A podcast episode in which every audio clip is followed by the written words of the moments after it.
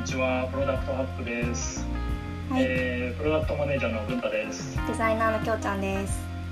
えっとまあこのプロダクトハックはですね、テクノロジーとか、えープロダクトデザインそういったところの話題を取り上げる放送になります。で今日の、えーまあ題材として選びたいところが、まあアップルがついにあのアプリ外課金を認めたとはい。いうところでうんす。うんうん。これでかいですよね。サービスやってる人たちに対しては。うんでまあ日本の方でも、まあ、結構そのエピックゲームの訴訟の件からいろいろと、まあ、あったんですけれども、うんうんうんえー、とこの8月2021年の8月に、えー日本でもお公正取引委員会の調査っていうところで、えーまああ正式にアップルの方で手数料支払いを回避するっていうところを認めるとうんうんうんうん発表されましたっていうところです。い、やーまあちょっとアプリ開発者としては嬉しいところもありつつ、んうんまあ実際どうなるのかみたいなところがあったりするので、ちょっとその辺のお話ができればなというふうに今日は思っています。はい、お願いします。はい。でまあそもそもなんか経緯みたいなところをちょっと流れを改めておさらいするうん、と、なんかいろいろな訴訟があるんだなってことは分かってましたけど、そうです、ね。時系列あんまり分かってなかったです。うん。まあそのまあ多分事の発端はこの2020年去年の8月にエピックゲームスがえっと。まあやっぱアプリストアの手数料が重いっていうところで、うんまあ独自の自分たちのウェブサイトでの決済システムっていうところを作ったんですね。うんうんうん。でそこで、えっとまあ、一気にそのアップルとグーグルから規約違反というところで、うんえーストアからもうアプリが完全削除されましたところでしたと。で即座にエピックゲーム、まあ、フォートナイトのまあ開発元なんですけど、えー即座にもうこの独占禁止法に反してるっていうところで、うんえー訴訟をもう速攻で起こしましたはい。というところでした。うんうんうん。でまあその流れがあってか去年まあ結構大々的にニュースになったんですけどアップルもそのもともと手数料でアプリ内課金で30%取ってたところを、うんまあ、100万ドル以内の事業者に対しては15%でいいよみたいな発表をしましたというところがありましたと。うんで結構まあ多分そこからもいろいろな流れがあって、うんまあ、いろんなこの、まあ、アメリカの開発者集団訴訟みたいなところもあったりとか、うんまあ、それでは和解してアップルが譲歩したみたいなところもあったりとか。で、まあ、韓国ではですね国の方がもう、えー、とアプリ側のその独自決済システムを強制するということは、えー、ダメですよと。いう法案を可決するぐらい。うん。っていうところを受けて日本側でも、うん。えーまあ、そういったところが発表がされましたうんうんうん。という流れでここの8月で本当にガガガッと動いたようななるほど。先月に一気にその長い動きがあったんですね。決定が。そうですね。うーん。だからやっぱ結構ポイントとしては、うん。結局そのアプリストアって、えーまあ、 Apple と Google が提供してますよ、うんまあ、ちょっと Google は、ね、サードパーティーのアプリストアも作ることを認めてるんで、うん。ちょっと Apple とは違うんですけど、なんかそのやっぱり Apple に関してはもうあの自社のさあのアプリストアしか使うことを認めてないっていうところで、まあ、なおかつ決済も自社内でしかしてはダメだよというようなところで、まあ、あの反トラストコンニックカテルみたいな、うんうんまあ日本でいうと独占禁止法ですね、はいそこの部分が結構焦点みたいな形です。このでも気になるのがやっぱりどれだけその制限というかうんそのリーダーアプリっていう対象が絞られてる部分とかうんうんうんうんリンクが一つしか設置できないみたいなそうですよね。なんかそこら辺の制限っていうところは結構気になりますよね。そうですね。まあ2022年からっていうところなので、まあ今年中に、えーポロポロと発表されていく部分もあるかなとは思いつつ、今出てる情報だけだと本当にリーダーアプリとリンクを一つっていうところなので、うん。まあどこまでできるのかっていうところはちょっと悩ましいポイントですよね。で結構その一つのリンクっていうとかじゃあランディングページが一つなのかとか、まあ、その辺ランディングページが一つだったら、まあ、あの例えばなんかコンテンツ販売してるような事業者だと、なかなかその商品ページに飛ばす方があのユーザー体験的には間違いなくいいんですけど、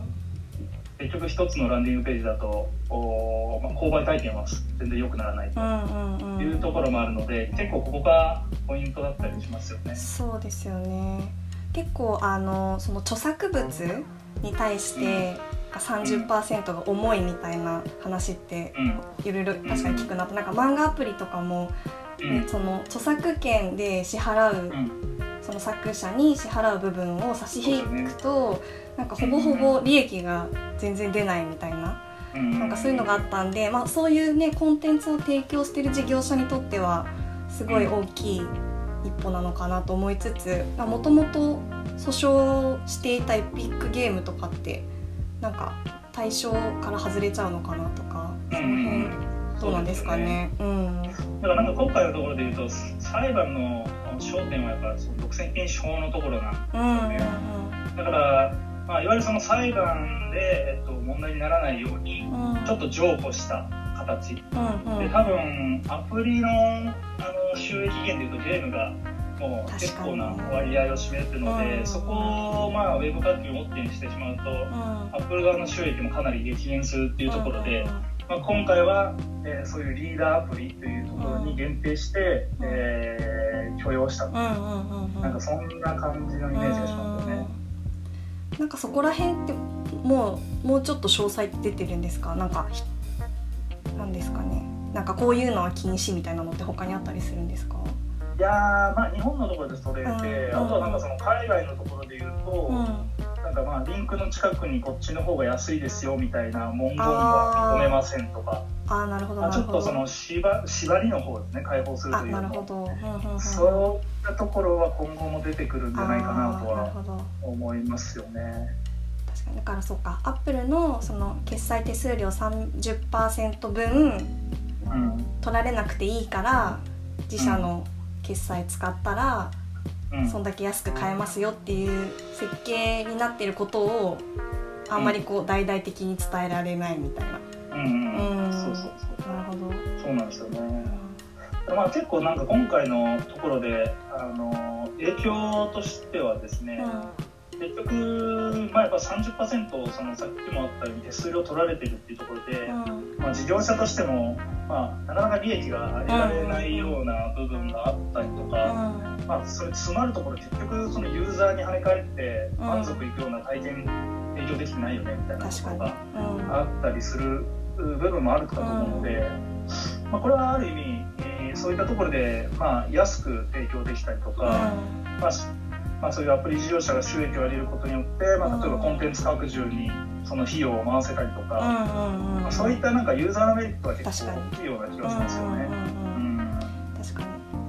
そもそもそうですよね。独占禁止法ってその消費者に不利益を不利益がないかとかなんか有利になるかみたいなところで見てると思うんでそういった点では改善されそうでありつつ、まあ、体験みたいなところは難しいですよね。そうですね、なんかその独占禁止法のところも結構国も強めてて、うん、なんか今あれガーバの4社だけで時価総額が全部770兆円らしい、はい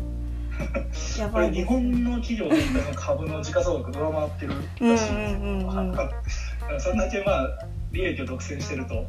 い。うようなところで、はい、結構その国も中小企業に目を向けて、うんうんうん、ま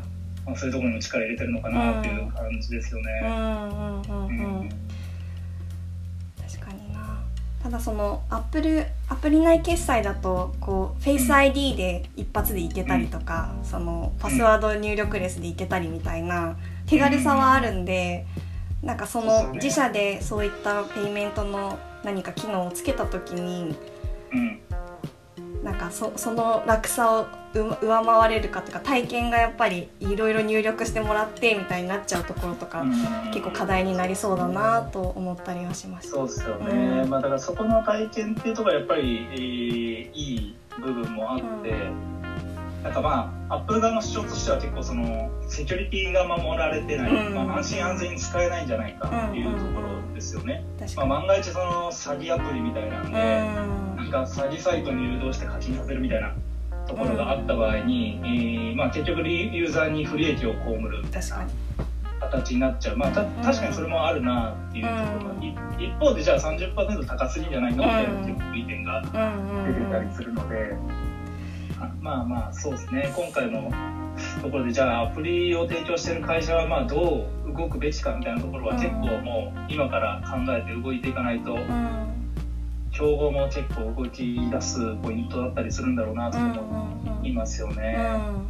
うん、確かにちょっとそこの流れを見極めつつ課金を設計していくっていうのが重要になりそうですね。なんか、ね、今すごい頑張ってアプリ内課金を開発したとして、いや意外と自社でいけたじゃんみたいなのが後で起こりうるとか。そうですよね。うん、うんうんうん。結構判断難しいですよね。